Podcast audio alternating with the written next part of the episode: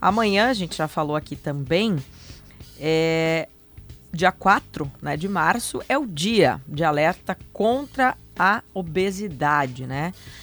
Considerado uma doença crônica por entidades aí de vários países. Para ampliar o assunto, a gente vai conversar agora com o coordenador do Centro Integrado de Tratamento da Obesidade e de Cirurgia Metabólica do Hospital Divina Providência aqui de Porto Alegre, o médico Renato Souza. Renato, uma boa tarde, bem-vindo aqui ao Gaúcha Mais. Boa tarde, é um prazer falar com vocês aí. Um abraço a você, ao PG e ao Tiago Boff aí. Obrigado. Muito obrigado claro. pelo convite. Deixa, Viviana, antes claro. da pergunta, só acho que a gente pode fazer um convite aos ouvintes, se eventualmente tiverem dúvidas sobre esse assunto, obesidade, cirurgia bariátrica, né, medicamentos para emagrecer, pode mandar no 99, perdão, 99699 5218 aqui o WhatsApp da Gaúcha. É, a gente fala bastante, né, doutor Renato, é sobre excesso de peso e falávamos inclusive com os colegas eh, mais cedo no sala de redação, que o excesso de peso é muito mais do que um problema estético, né? A obesidade ela é considerada uma doença, né, doutor Renato? É, sem dúvida nenhuma, uma doença e uma doença com um, um, um grau significativo de gravidade, né? É, curiosamente, hoje se fala muito nas questões relacionadas à fome, mas a obesidade, paradoxalmente, acaba matando muito mais, né? Se a gente fizer uma análise das estatísticas da Organização Mundial de Saúde, as quatro principais causas de mortalidade no mundo, quais sejam as cardiopatias, o diabetes, as infecções e as neoplasias, todas elas têm relação com o excesso de peso, com a obesidade. Uhum. E doutor Renato, o, o, senhor já fez quantas cirurgias bariátricas? O, o Tiago tinha comentado no início do programa, milhares, né? É, hoje nós temos uma casuística de 7.030 pacientes operados lá no Divina Providência em 22 anos. E eu queria que o senhor falasse um, um pouquinho sobre isso. Eu, em primeiro lugar, eu vou começar por antes da, da cirurgia. Eu, eu, conheço uma pessoa, inclusive, o André trabalha aqui na, na nossa empresa como motorista, e uhum. ele fez a bariátrica e, e, e, ele e ele está muito feliz. Ele está muito feliz. Ele está emagrecendo cada vez mais e ele está muito regrado. Isso é muito importante. Eu sempre ouço, né, doutor Renato? Tem que ter um novo estilo de vida. Não adianta. E, mas ele diz antes da, da bariátrica, ele dizia que a vida dele como pessoa gorda era, era muito difícil, né? Então, desde lugar para sentar, ele diz que era distratado nas lojas, né? Preconceito mesmo. Chegava numa loja, não queriam atender. Então, a, a gente não faz muita ideia disso. Queria que o senhor começasse por aí. É, é, como é que é a vida dessas pessoas que chegam ao ponto de fazer a bariátrica? É, porque para fazer a bariátrica a pessoa tem que estar tá realmente com obesidade, não é só qualquer sobrepeso, né, doutor Renato?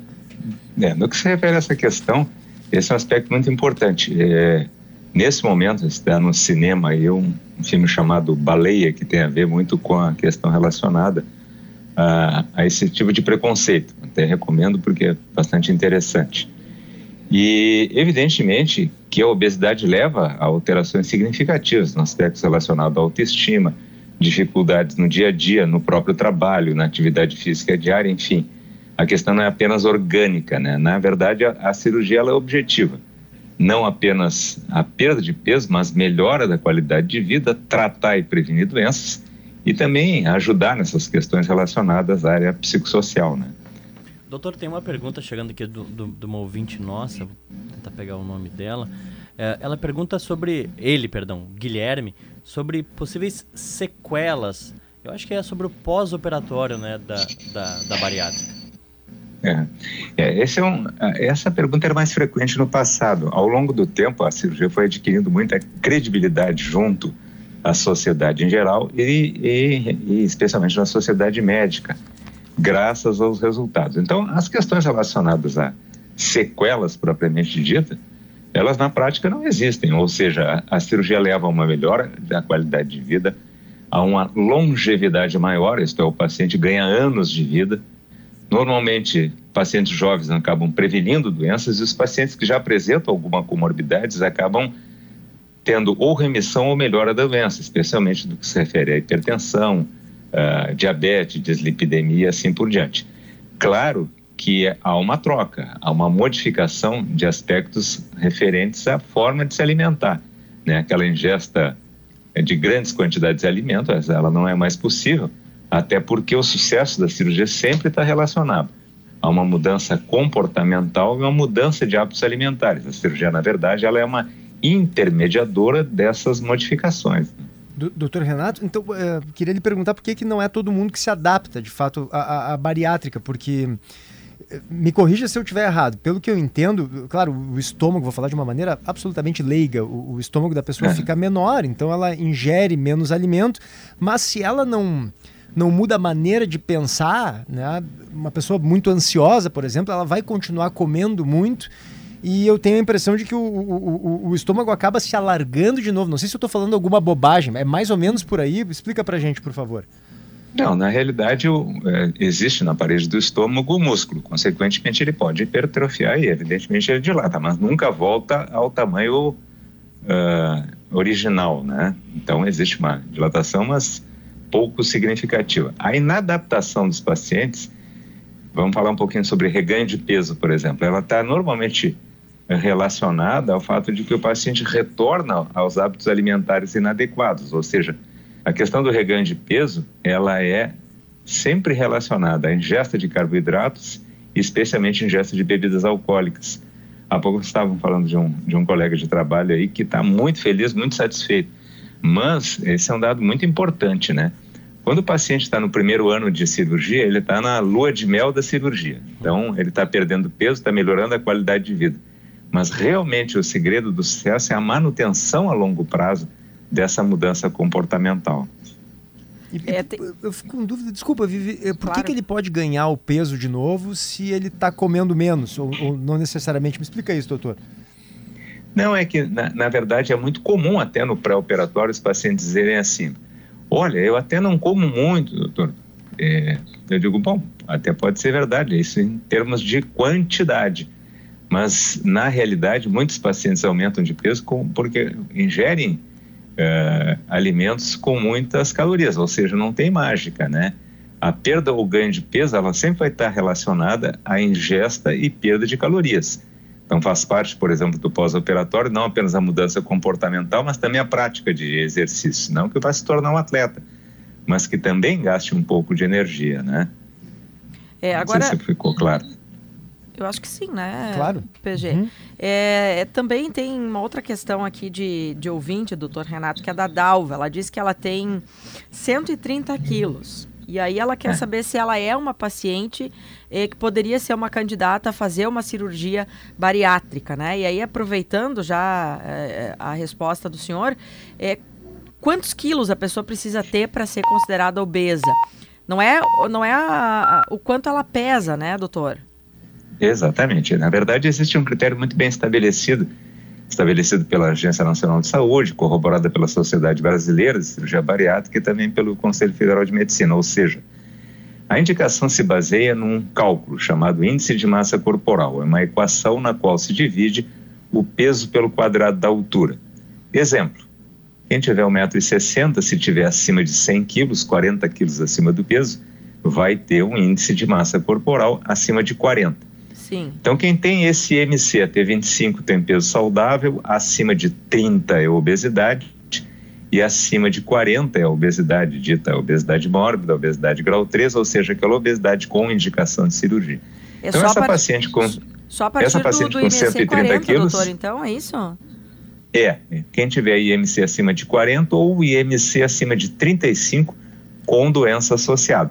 No caso dela, se ela tem 130 quilos, é muito provável que ela tenha um IMC bem acima de 40, né? Uhum, então seria, seria, uma paciente que, que, que, poderia ter a indicação de cirurgia bariátrica. Doutor Renato, um outro ponto. É, tem novos medicamentos agora, né? Tem muita gente perguntando isso. Estão perguntando sobre isso, Thiago?